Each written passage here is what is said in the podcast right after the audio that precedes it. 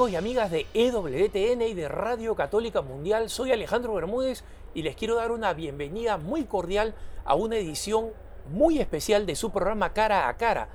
Estoy aquí en Roma, en el Vaticano, en la Plaza de San Pedro, con un invitado muy especial, el padre Michael Bagot. El padre eh, Bagot es un especialista no solamente en teología, sino también en bioética y ha venido investigando temas muy importantes para nuestro futuro inmediato, como son el tema de la inteligencia artificial y algo que debe preocuparnos a todos los católicos, que es el llamado transhumanismo.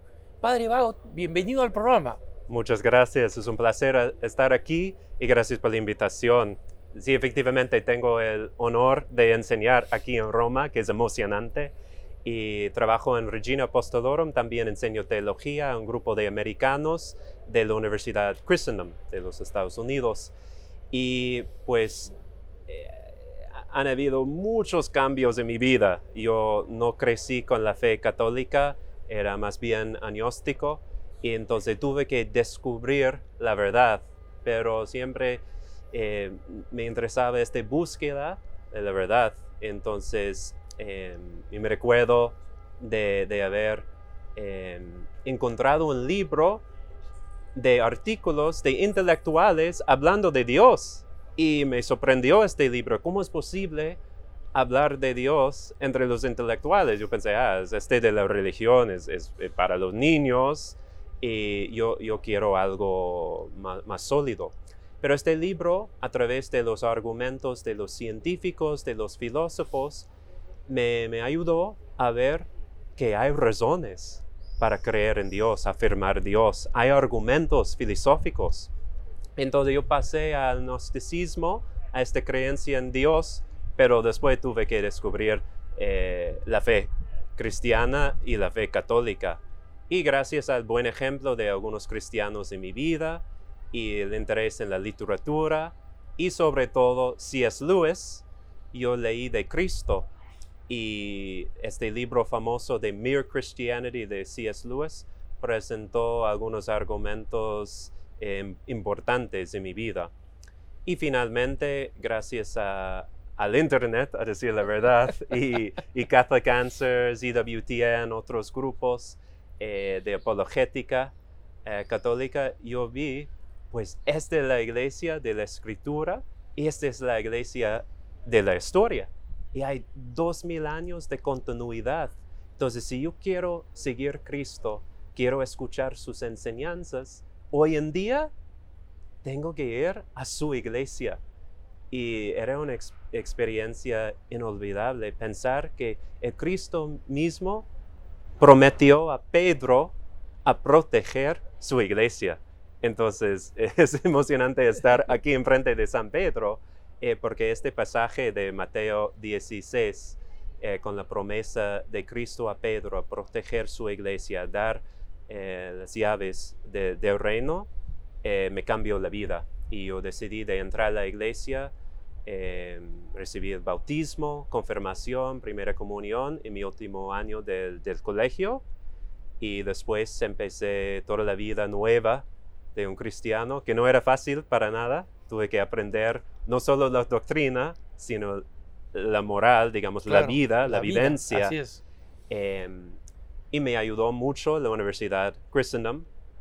Me, me ofreció esta formación integral eh, en la fe, en, en, nivel intelectual. Estudié filosofía, teología, literatura, historia, pero para formar una, una cosmovisión cristiana, católica y también formar amistades, eh, aprender cómo amar a la liturgia, encontrar Cristo ahí. Y poco a poco el Señor eh, mandó señales que, que me quiso como sacerdote y religioso. Y yo tenía mucha resistencia porque obviamente quería formar una familia biológica, pero la llamada es una llamada de amor y me, llamó a amar en esta manera, dedicarme totalmente en la vida de, castidad, pobreza, eh, obediencia y empezar una aventura a dedicarme totalmente a Él. Empecé mi formación en los Estados Unidos con los Legionarios de Cristo en 2008, después pasé a Alemania por un rato, volví a los Estados Unidos a ayudar en un colegio nuestro, pasé un periodo en, México, trabajando en la Ciudad de México y en Monterrey, eh, volví a Roma a estudiar y estudié teología, filosofía, una licencia de filosofía. También hice mis estudios de bioética e incluso el doctorado en bioética. Y mi tema era precisamente el transhumanismo. Eh, quería analizar bien, sobre todo la filosofía atrás, la visión de la persona, eh, la visión de, de la perfección humana. ¿Qué quiere decir mejorar la humanidad? pues los transhumanistas tienen una visión y no es siempre la misma visión de la Iglesia Católica, puedo decir. Efectivamente, por decirlo, por decirlo suavemente, ¿no? Eh, pero Padre Michael, comencemos con algunos, eh, algunos principios. ¿no? Obviamente, el desarrollo del concepto de transhumanismo, que después le voy a pedir que explique un poco para nuestra audiencia, tiene un importante punto de partida en lo que nosotros conocemos como inteligencia artificial. ¿no? Eh, desde el punto de vista filosófico y bioético, que, es donde usted lo ha investigado, eh, ¿cómo podríamos describir la inteligencia artificial? ¿Y cómo ha evolucionado esta inteligencia artificial? Sí. Pues muchas veces la inteligencia artificial que yo diría no es necesariamente el término más feliz, porque al final son las personas que tienen la inteligencia y no necesariamente las máquinas, ¿no? Creo que eh, era un esfuerzo de, mejorar la tecnología y muchas veces poner esta tecnología al servicio eh, del hombre, ¿no? De, al servicio de persona. Ayudarnos a hacer algunos eh, responsabilidades, quehaceres más fácilmente, sobre todo del cálculo, ¿no? Y gracias a Dios, hoy en día yo tengo un computador en mi bolsillo, yo puedo hacer muchos cálculos con mi celular. También hay algoritmos que me pueden facilitar cosas como compras de libros, ¿no? Y voy a Amazon, ya tiene mi historia y puede hacer sugerencias basados siempre en mis compras previas y en mis tendencias, mis búsquedas, y muchas veces me ayudan a descubrir libros, encontrar eh, fuentes de información importante. Entonces, si, logramos así entender la inteligencia artificial como una herramienta, un herramienta para facilitar la vida y hacer los cálculos mejores, de aprovechar de toda la información que tenemos, y, ver patrones de información eh, más rápidamente que las personas humanas son capaces de, hacer, pues bienvenido, ¿no? Pero a veces, por desgracia, la tendencia de como humanizar la máquina y a veces reducir la persona humana a una máquina. Entonces hay un problema ahí en los dos lados, digamos. En, la, manera de entender al ser humano y en la manera de entender la máquina. Exacto, exacto. Hace poco conversábamos fuera de cámaras como un ingeniero de Google ha, afirmado y armó un pequeño escándalo, digamos, en el mundo científico y, y, bioético, diciendo que él estaba completamente convencido que a estas alturas la inteligencia artificial detrás de Google, ¿no? detrás del buscador, ya era, eh, el, eh, ya era eh, semi-humana, ¿no? lo que en inglés se llama sentient, ¿no? Era, es decir, autoconsciente, que ya era autoconsciente, que es algo que las máquinas no tienen, que los, los animalitos no tienen, que es algo exclusivo que hemos considerado siempre como exclusivo del ser humano, que es saber que soy yo, saber que soy yo el que está sufriendo, que es la autoconciencia. ¿no? Exacto. no solo la conciencia, sino la autoconciencia. Sí, sí, sí. No, efectivamente, em, es un buen ejemplo ¿no? de, este problema, esta confusión a veces. Y ahí seguramente hay inteligencia, pero yo diría, es la inteligencia de la gente ahí en Google que crearon estos programas, ¿no? Ellos son los inteligentes, capaces de, de crear programas que pueden, por así decir, imitar algunos aspectos de la vida humana. Pero realmente al final el origen de esta inteligencia es siempre en los creadores humanos de la tecnología y son capaces de, compilar la información en el Internet.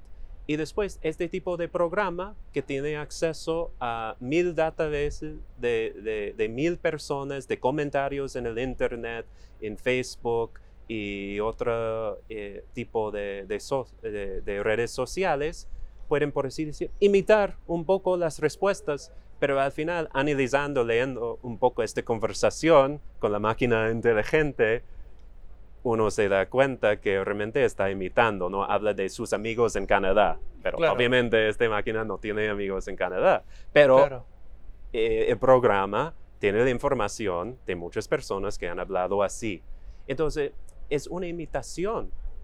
Y hoy en día tenemos muchas maneras de, recordar de nuestros seres queridos, ¿no? Tenemos fotos, tenemos vídeos. Y yo estoy convencido que la tecnología va avanzado, avanzando. Entonces, tendremos más maneras de preservar la memoria de estas personas, de, de crear simulaciones más realistas que pueden tener sus ventajas para ayudarnos, pero son siempre así simulaciones y no debemos confundir las personas reales inteligentes con estas imitaciones eh, creadas por, por los humanos. Yo, yo, soy fan de la serie Black Mirror. Eh, en Netflix se puede encontrar. claro, claro, claro, y hay un capítulo, eh, Be Right Back, donde hay una pareja y el, el hombre Ash muere al inicio del capítulo, entonces no hay spoilers aquí, ¿no? Él muere inmediatamente y la, pobre chica, eh, pues, e, eche de menos su, ser querido, su, esposo. Pero hay otras personas alrededor que dicen, ah, pero tú puedes hablar con él. Pero ¿cómo es posible? Ya murió. No, no, basta comprar este programa. Entonces en el programa da eh, mensajes de text a, a Marta, pero son mensajes en el mismo estilo de Ash, del hombre que ya murió. Claro. Entonces muy realista y está ayudando a Marta a recordarse más de, de, Ash. Pero después dicen, ah, basta comprar eh, la versión premium, por así decir, y ya tendré, tendrás más contacto con él. Probablemente un video que te hable o algo así. Sí, exacto. Después hay llamadas con la, con la, voz, la misma voz, el mismo sentido de humor, las mismas palabras. Ah, qué bueno. Y finalmente eh, dicen a, a ella, ah, ahora basta dar acceso a toda la información de su marido y podemos hacer lo máximo. Entonces ella dice, ok, muy bien. Y un día llega un paquete grande a, la puerta y es un cuerpo humano que parece Ash, Ash, ¿no? Y entonces Marta tiene que añadir un poco de agua y ¡pum! Ya hay un nuevo marido, ¿no? Ya es. Pero lo bueno del capítulo es que poco a poco Marta va dándose cuenta que sí, es una imitación buenísima tiene toda su información, pero eh, la persona no es simplemente información, no es simplemente una colección de, datos. Y es una manera em, artística, yo creo, de captar esta distinción tan importante que, tenemos que recordar. Porque yo he visto en, muchos de, de, los pensadores muy inteligentes del movimiento transhumanismo, hay esta tendencia fuertísima a reducir la persona a su información. Y por eso, por, tanto, hay este deseo, yo diría sueño, de alcanzar la inmortalidad virtual. Virtual, exacto. Así reduciendo eh, la, la persona a su información para descargar la personalidad y después vivir en la red. Claro. El, eh, padre, justamente en ese aspecto, para que en la segunda parte de nuestra conversación podamos entrar a cuáles son las ideas que están detrás de este concepto del transhumanismo, explíquenos un poco qué cosa es el transhumanismo. Sí, buena pregunta. Después de tantos años yo estoy acostumbrado de hablar de transhumanismo, pero yo hablo por 20 minutos después la gente me pregunta, ¿y, qué es el transhumanismo? Sí, es importante definir el movimiento, ¿no? Entonces ellos dicen que es sobre todo eh, el esfuerzo de superar los límites humanos y es también mejorar las capacidades humanas. Y ellos piensan sobre todo en mejoramientos eh, biotécnicos o de, con drogas o en otras maneras, mejoramientos de la inteligencia, entonces mejoramientos cognitivos que pueden ser de la memoria otros aspectos de, de la inteligencia, mejoramientos físicos para ser más fuertes, y también mejoramientos. Ser gordos, para ser bonitos. sí, sí, sí, O mejoramientos incluso emocionales. Y es interesante porque algunos dicen que si, si podamos lograr así mejorar la persona de esta manera, con mejoramientos cognitivos y mejoramientos emocionales, a lo mejor podemos mejorar la ética de, de la humanidad. Podemos así hacer un tipo de mejoramiento moral, porque podemos dar la capacidad de juzgar bien con mejoramientos cognitivos y la capacidad de pues tener las, los motivos, la motivación suficiente para realmente actuar bien a través de, este mejoramiento emocional. Claro, si eliminamos, por ejemplo, las, las, las, patologías eh, psicológicas o psiquiátricas que muchas veces llevan al crimen y todo el mundo es normal, entonces eh, vamos a vivir un mundo donde van a haber significativamente menos eh, robos, crímenes, violencia, etcétera, ¿no? o sea, básicamente estamos pensando en un mundo donde el pecado original ha sido extraído gracias a la tecnología. ¿no? Sí, sí, efectivamente. Y, muchos hablan explícitamente del hecho que eh, normalmente es un movimiento secular. Yo estoy pensando sobre todo Nick Bostrom, que es un filósofo de Oxford y era de los pensadores que yo estudié a fondo en mi, tesis doctoral. Eh, he escrito también artículos sobre él y su pensamiento. Es un filósofo muy serio y él es el autor principal de un tipo de, manifesto, el Transhumanist FAQ, un tipo de introducción, casi casi catequismo al, movimiento, que es muy bien hecho, ¿no? Eh, y él habla del hecho que este movimiento secular va afrontando los mismos problemas de la religión, como eh, las enfermedades, eh, el muerte, ¿no? Pero la diferencia es que ahora con la tecnología podemos realmente hacer algo significativo y no quedarnos, según ellos, simplemente en sueños de un futuro. A ah, un día en el cielo van a vivir por siempre. No, no, no. Con la tecnología podemos ya vivir por siempre. O al menos podemos alargar la vida más y más y más y un día superar totalmente el cuerpo humano, porque por ahora tenemos que mejorar el cuerpo, mejorar la inteligencia, mejorar las emociones, pero este también es un periodo de transición. El, fin último realmente es el posthumanismo, no simplemente transhumanismo, posthumanismo, es decir, un nuevo tipo de especie que es superior y no tiene el cuerpo, porque al final el cuerpo, según ellos, es la fuente de casi todos nuestros problemas. Porque tenemos que morir. Este cuerpo poco a poco va peorando. Eh, se envejece, se enferma, ah, eh, se ve mal muchas veces. Sí, algo que es, que es eh, interesante y le, le comento como anécdota, padre, hace como unos 15 años a un, eh, a un, un eh, católico pensador de, la, de, de Denver, de Ajá. la arquidiócesis de la que yo vengo, eh, lo invitaron al, eh, a una reunión entre eh, científicos y desarrolladores que estaban muy metidos en lo que ahora llamamos transhumanismo. En ese momento se llamaba, digamos, mejoramiento de la raza humana, tenía Sí. otro nombre distinto, ¿no?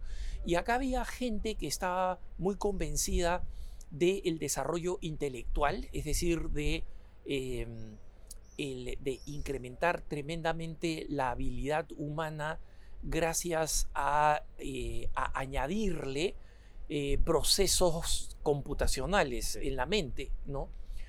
Y al mismo tiempo añadirle eh, implantes, exoesqueletos, todas estas cosas, ¿no?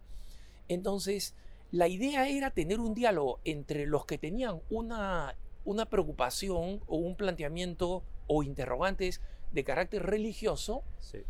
y los científicos eh, que estaban desarrollando eso ya directamente.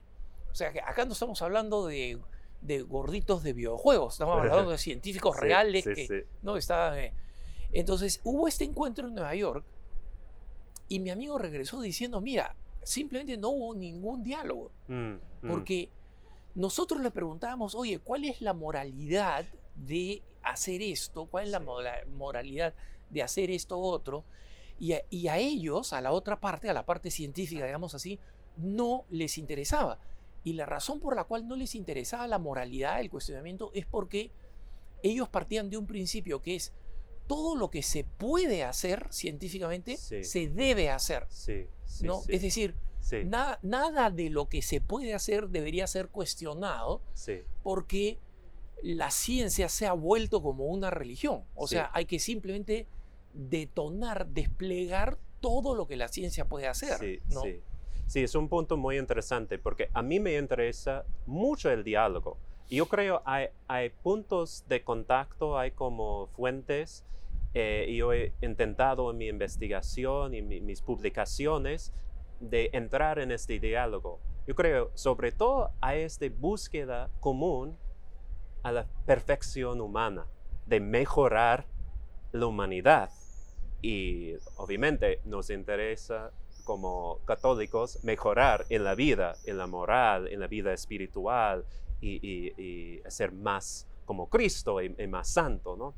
Y, ellos tienen estas ideas de, de- de mejorar y alcanzar la perfección. Y hay, hay puntos de contacto, pero efectivamente muchas veces el diálogo es, es difícil. Yo me recuerdo la experiencia el año pasado, yo fui a España, a la Universidad Francisco de Vitoria, para un congreso internacional sobre el transhumanismo. Y vino eh, el profesor eh, Andrés Sandberg, eh, que es un profesor de Oxford y ha hecho muchas publicaciones, artículos importantes sobre el tema de transhumanismo. Y había ya estudiado sus escritos y todo. Entonces, para mí era eh, interesante poder hablar un poco con él directamente, presentar mi investigación, este deseo de entrar en diálogo y, y todo. Pero yo, yo dije a él, es que yo he visto un poco de relativismo, bastante relativismo, porque hablan muchos, y él en, en particular, de una libertad morfológica. Es decir, tenemos una libertad, una autonomía casi absoluta a, cambiar nuestros cuerpos, no según una ley universal, divina, pero según nuestras preferencias y convicciones personales, individuales. Yo dije a él, pues, ¿cómo es posible juzgar cómo usar la tecnología bien para toda la sociedad y no solo para los individuos? Y además, los individuos van a tener convicciones y deseos que a, a veces se van en contra. Claro, claro. Y, y, eh, habrán conflictos. Y, y cómo así juzgar y, y guiar la tecnología para toda la sociedad? Y él mm, un poco me, me confirmó eh, el subjetivismo, el relativismo fuerte eh, en el movimiento transhumanista secular, porque dijo, pues, hay muchas versiones de transhumanismo. Se puede haber un transhumanismo kantiano, ¿no? de, Kant, el filósofo Kant. Eh, un transhumanismo eh, de, de, los utilitaristas, de Mills o eh, Bentley. O se puede haber una versión de transhumanismo de los conservadores o un transhumanismo tomista pero cada uno tiene que elegir y no es según una ley divina o común, una ley natural, sino de una preferencia, una convicción personal. Entonces, por desgracia, con todos estos deseos, búsquedas comunes, y con, con, un subjetivismo fuerte, realmente es difícil poder juntar y, ir en la misma dirección para usar la tecnología bien. Porque no podemos huir de la tecnología, tenemos que aprovechar de esta tecnología y todos los beneficios posibles a la humanidad.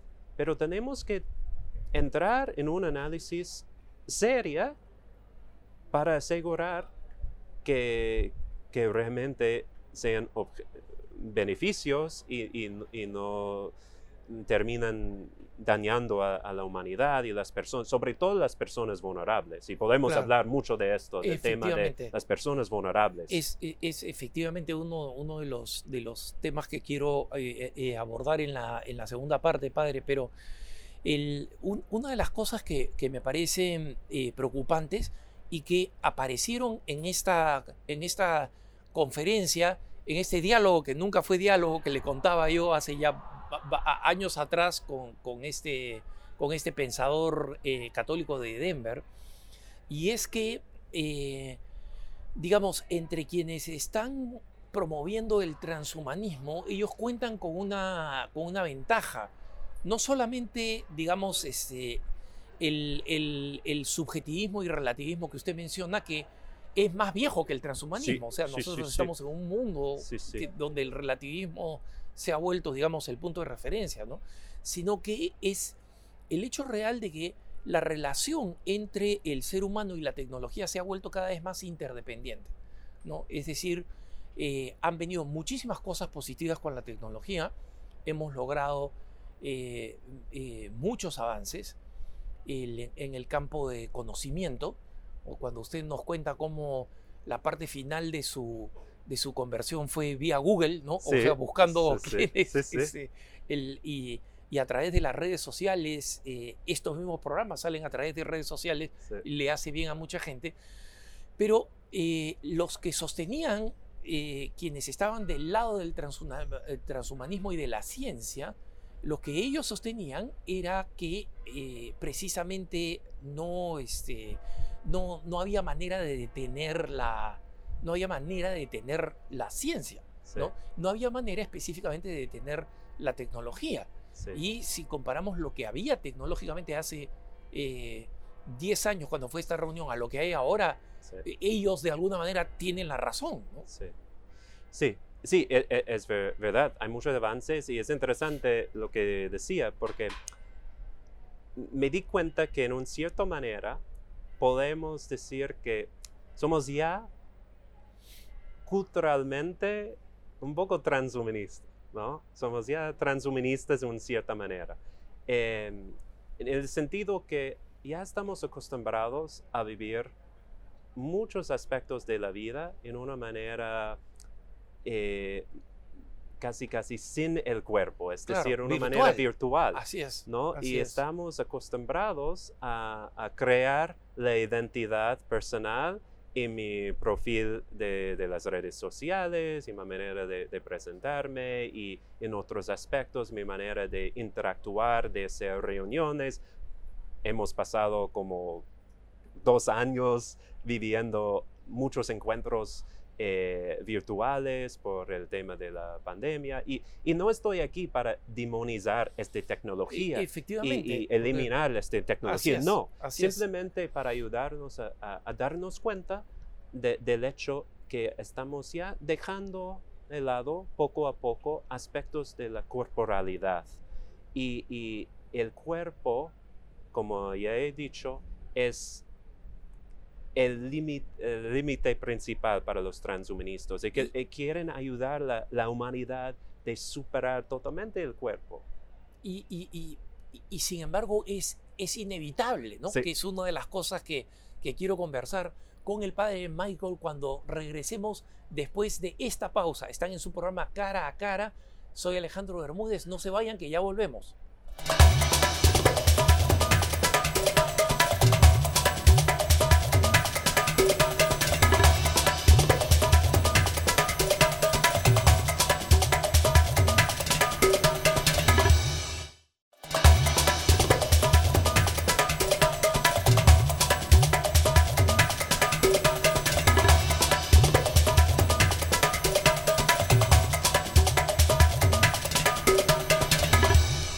Estamos de vuelta con el padre Michael Bagout en este programa especial de cara a cara aquí desde la ciudad eterna, desde Roma.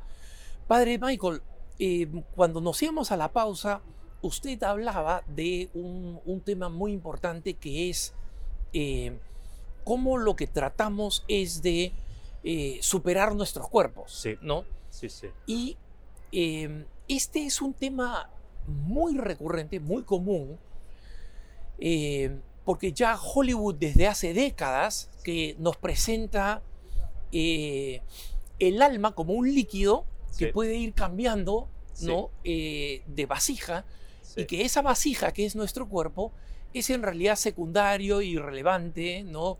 Y Sí. así es como eh, almas se encarnan en otras personas y tratan de convencer a un actor, yo soy, yo soy tu novia, este, aunque me veas distinto, ¿no? Y cosas de ese tipo.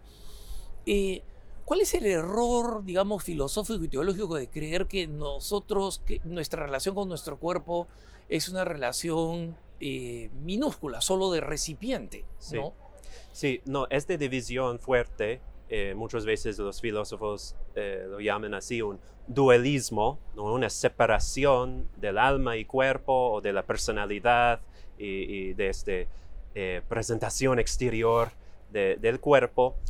Pues eh, lleva muchos años en la filosofía. Podemos incluso ver elementos en los antiguos, ¿no? A lo mejor en algunos de los escritos de Platón, ¿no? Claro, Estamos hablando de así hace es. mucho tiempo. Así es. Eh, también hay, hay la figura de Descartes, que es un filósofo importante francés, que, que habló de esta división y podemos ver en Rousseau la idea que tenemos dentro una identidad personal que tenemos que descubrir a través de la reflexión sobre nuestros sentimientos. Y hay una identidad muy personal que solo yo puedo identificar y todo el resto, lo exterior, tiene que como confirmar, conformarse a esta identidad personal. Y pues nuestra experiencia es vivir como alma y cuerpo unidos, ¿no? Nuestra experiencia directa es aprendemos eh, incluso los conceptos abstractos, eh, que es un árbol, ¿no? Pues yo voy con el contacto físico, con la vista, con lo- los sentidos corporales, poco a poco viendo ejemplos de árboles, ejemplos de personas humanas, y después a través de esta experiencia corporal, a través de los sentidos, puedo formar un concepto abstracto que aplica a todos los árboles, aplica a todas las personas humanas, ¿no? Entonces, nuestra experiencia directa es de alma y cuerpo.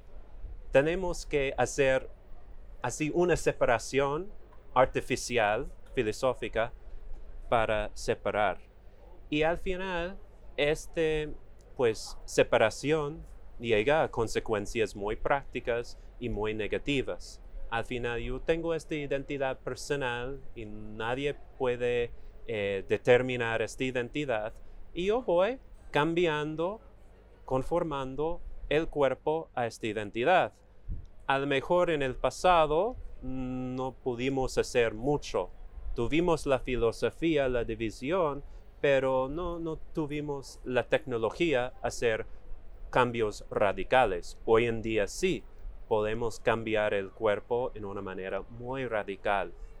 Em, incluso en, mis estudios, en mi tesis doctoral, dediqué un poco de, tiempo a analizar, los efectos de esta filosofía, de esta división, este dualismo entre la, eh, la persona, la personalidad y su cuerpo, analizando una manifestación muy actual que se llama transgender.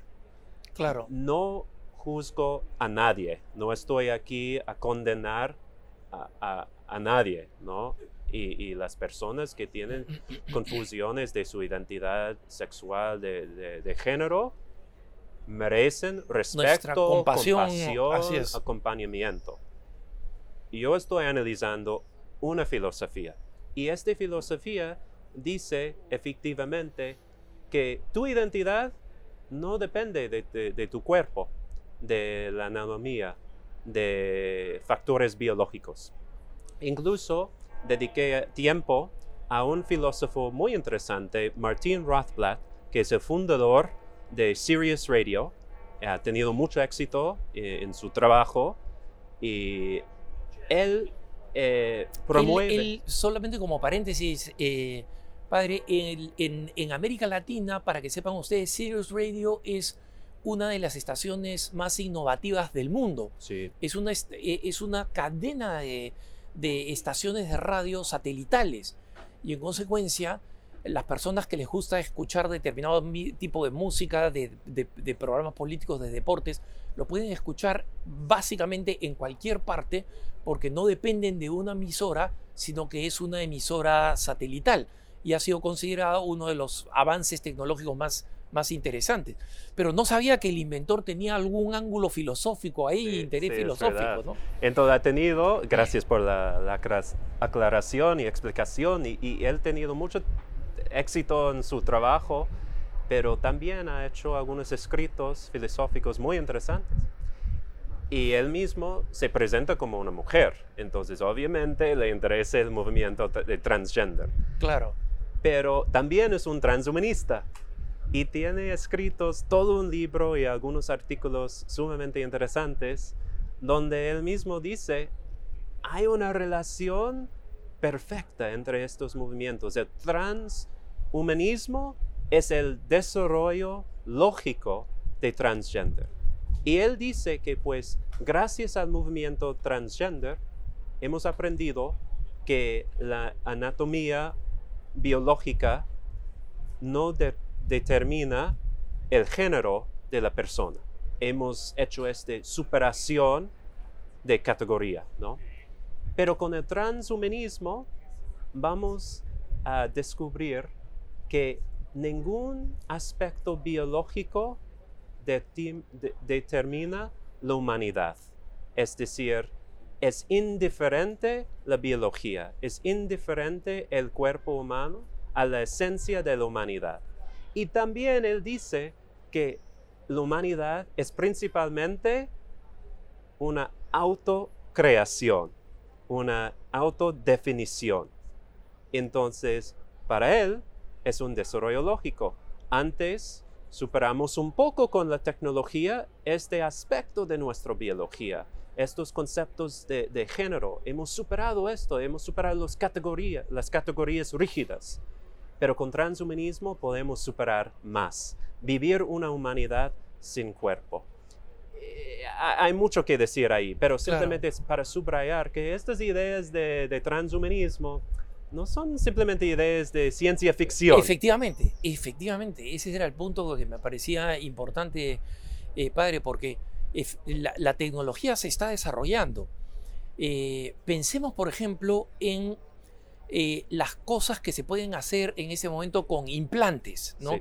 Existen resistencias, pero que son resistencias, ni siquiera son resistencias éticas, son resistencias de gusto, ¿no? Todavía nos parece muy, muy agresivo implantarme algo en el cerebro, pero es una cuestión de gusto, ¿no? Ese, no es que haya una gran resistencia de tipo ético, ¿no? Sobre todo cuando mucha de esta tecnología se ha presentado como una tecnología hecha para resolver problemas. ¿no? Por ejemplo, eh, los, eh, los exoesqueletos o estos, estos, digamos, arneses automáticos externos son una solución para cuadruplégicos, son una solución para personas que han quedado discapacitadas en sus movimientos físicos. entonces, eh, digamos, su presentación original, la, razón como se justifican en su invención, este, es, es, eh, es plausible, pues es laudable, digamos. Sí, ¿no? sí, claro. Pero esa es una tecnología que se pone a disposición también para muchísimas otras cosas, para el para alguien que quiere ser Iron Man, pues, ¿no? Sí, sí, sí. Y, y, este, y, el, y en tema de los implantes para, para el cerebro, los primeros que se han presentado es para intervenir en, eh, en las señales eléctricas del cerebro para evitar eh, para eh, evitar enfermedades psiquiátricas que no son curables, ¿no? que son tratables vía medicina, pero que no son curables. ¿no? Eso también se puede ver como algo completamente meritorio, pero al mismo tiempo pueden hacer muchísimas cosas más en el cerebro humano. ¿no? Entonces, a mí algo que me, que me preocupa y que no sé si es algo que usted abordó en, en sus tesis y en sus distintas conferencias, es el tema real de la tiranía de la tecnología. Y se lo, lo, explico de esta manera. Yo sé que usted lo entiende, pero también un, un, poco para nuestros eh, televidentes y radioescuchas. ¿no? Al final, el que maneja la tecnología se termina volviendo en el más poderoso. Sí. Vayamos al ejemplo de este, eh, de este eh, eh, profesor de Oxford con quien usted dialogó en, en España y que le dijo, mira, todo esto es relativo, si usted, si usted quiere, haga pues un transhumanismo tomista, como si fuera posible, digamos, o sea, que son dos conceptos, pues, este, tomismo y transhumanismo son dos conceptos que se repelen en, un sentido, ¿no? Eh, pero, obviamente, quienes tengan el poder y la capacidad de, transformar a las personas y de eh, además eh, propagandearlas como lo correcto, ¿no? O sea, si reciben el apoyo de los medios, etcétera. Nosotros vamos a entrar en una tiranía de la tecnología. Porque la persona que tenga el poder, el acceso a la tecnología, va a poder determinar qué cosa recibe, quién la recibe y quién no la recibe. ¿no? Y, y, es, y es una, una forma peligrosa de, de, tiranía, es la tiranía del que tiene el poder. ¿no? Sí, no, efectivamente, eh, hay, hay muchos temas ahí, ¿no? Eh, y me encantaría hablar de esto por cinco horas, pero eh, primero tengo que decir que personalmente en mis estudios filosóficos, en el análisis teológico, no tengo ningún problema en mejorar la persona humana a través de la tecnología. Incluso en una manera que es realmente mejoramiento y no es simplemente llegar al nivel de salud estadísticamente común. Em, yo creo es posible y puede ser una cosa muy buena mejorar la humanidad, llegar a niveles em, de, memoria, de fuerza física, una estabilidad emocional eh, más allá de lo que es común estadísticamente en la raza humana, por así decir. Entonces, no tengo un problema necesariamente con mejoramientos biotecnológicos, pero tenemos que analizar cada propuesta muy bien y con la prudencia elegir lo mejor, lo que realmente es un mejoramiento y no una distracción o un obstáculo a otro tipo de desarrollo humano. Así es. Em, pero eh, eh, para ya entrar en este tema importante de la eh, tiranía de la tecnología posible, me viene a la mente una propuesta muy concreta y muy actual, real. No estoy hablando de en 100 años. Claro, claro. Ahora mismo hay una propuesta seria, muy seria de eh, Julian Savulescu, que es un filósofo también de Oxford, que he estudiado en mi tesis en otros escritos. Julian Savulescu es un filósofo, un ético muy serio, es probablemente el discípulo principal del de filósofo famoso Peter Singer. Y Savulescu es un profesor en Oxford, estudia muchos temas de bioética, de, de, mejoramiento, de enhancement y todo. Y tiene algunos escritos sobre su propuesta concreta de beneficencia procreativa. Y este quiere decir que los padres tienen una responsabilidad moral a usar bien la tecnología para crear los niños con las mejores posibilidades de la mejor vida posible. Ok, hasta un cierto punto se puede entender, comprender. Todo el mundo desea tener un claro, hijo sano, bello. Sí, sí, sí, está muy bien este deseo general y obviamente los buenos padres hacen un montón de esfuerzos y sacrificios para proporcionar una buena educación y momentos de deporte, de eh, estudiar instrumentos musicales, tener eh, buenos amigos, y qué, bueno, ¿no? Pero en concreto su propuesta quiere, se puede traducir al uso más frecuente de la tecnología de in vitro para crear un montón de embriones para poder después analizarlos y elegir entre ellos los que parecen tener las, las cualidades más favorables, ¿no? Y algunas tecnologías como CRISPR, por ejemplo, que nos permite eh, revisar los, el, eh, el, código genético y que es algo que además se va a desarrollar más, básicamente lo, que, lo que estaría proponiendo es que cada padre comience con un número muy grande de embriones, ¿no? los analice a través de, la tecnología de, revisión y, selección eh, del código genético y elimine a todos los demás que no van a ser niños perfectos. Exacto, hay, un eh, pensador importante, Hank Greeley, que enseña en Stanford, y él dice que tenemos que realmente dejar de lado esto de reproducción sexual, ¿no? A lo mejor como una actividad por placer. Recreativa. Recreativa. Así es. Pero según él, para el bien de, la humanidad, debemos realmente producir todos los niños a través de in vitro y con esta selección. Eh, eh, sería lo más responsable y razonable. Y él dice, no, no hemos logrado la tecnología para crear los niños de diseño. hay muchas revistas que hablan de esto. ¿no? Claro. ¿no? No tenemos la tecnología y a lo mejor nunca vamos a tener la tecnología para realmente elegir con precisión cada calidad, eh, cualidad de los niños. Pero ya tenemos la tecnología para producir, producir, producir y elegir bien entre ellos. Pero de nuevo, este tema de tiranía, ¿no? ¿Quién tiene la autonomía? ¿Quién, tiene el poder de decisión?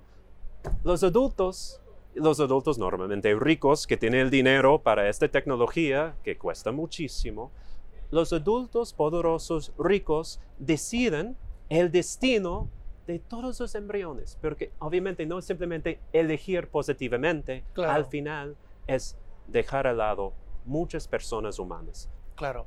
Débiles, vulnerables, para mejorar la humanidad. Es como mejorar la humanidad destruyendo personas concretas humanas. es, una contradicción. Como anunció Islandia que eh, había, había acabado con el síndrome de Down, ¿no? Como si se pudiera acabar con el síndrome de Down, ¿no? Y esto salió publicado a lo grande en, mucha, en muchos medios de prensa seculares. Y hasta que eh, organizaciones pro vida y, organizaciones humanistas le dijeron, perdón, lo que ustedes han hecho es abortar cada niño con síndrome de Down que ustedes habían descubierto en el vientre de una madre. Es muy distinto a acabar pues con el smallpox o, o, acabar con alguna enfermedad de ese tipo, ¿no? sí, efectivamente. Y, y esta eugenesia eh, realmente es una eugenesia nueva y ellos mismos dicen así. Claro. Savulescu, Bostrom y otros dicen, sí, es eugenesia, pero nueva y no es, no es una cosa mala porque antes el problema era los gobiernos que tenían toda la autoridad. Ahora es una cosa buena porque somos los científicos. y los científicos y los padres. Los pa- claro. Ellos pueden elegir con Claro. autonomía a, decidir cómo mejorar la humanidad.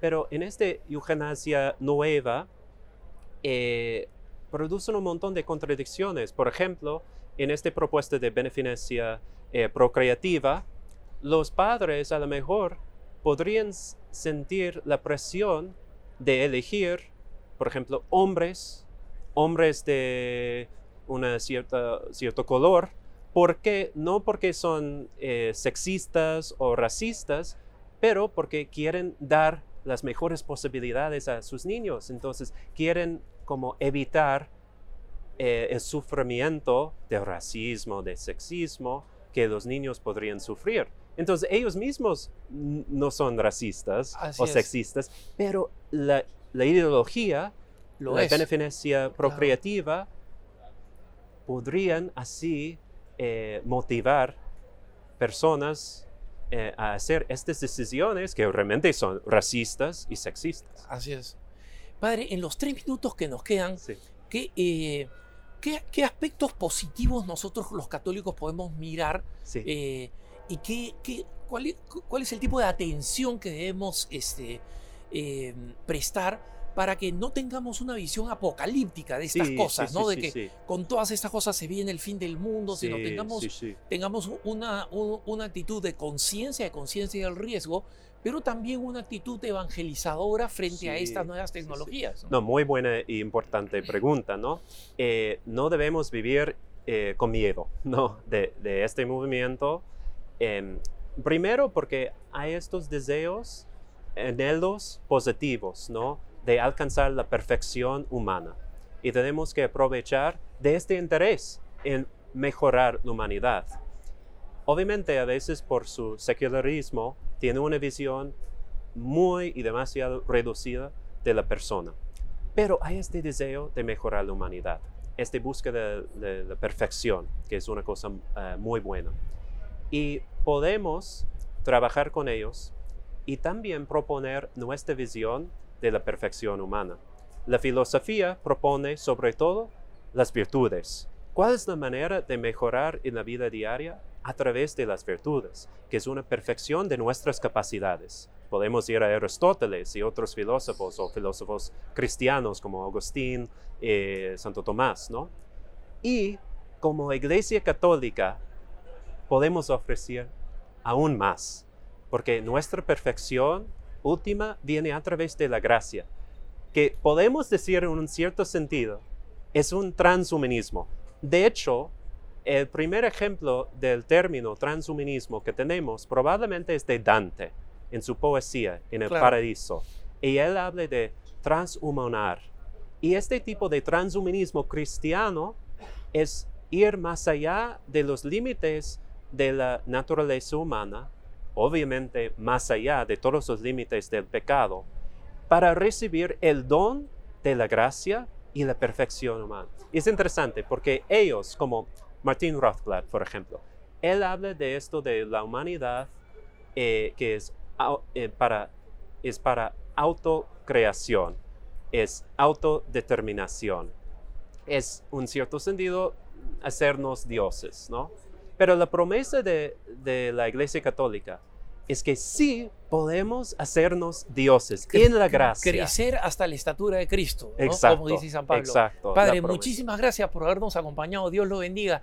Los televidentes eh, y radio escuchas de EWTN y Radio Católica Mundial siempre rezan por las intenciones de Gracias. nuestros invitados, así que cuente con esas oraciones. Muchas gracias. Gracias por habernos acompañado, hermanos de WTN y Radio Católica Mundial. No se olviden que pueden escribirnos como siempre con sus preguntas, con sus propuestas de temas, con sus dudas a cara a cara arroba ewtn.com, cara a cara arroba ewtn.com. Yo los dejo con la mejor programación católica de EWTN Radio Católica Mundial. Soy Alejandro Bermúdez, recen por mí y hasta la próxima.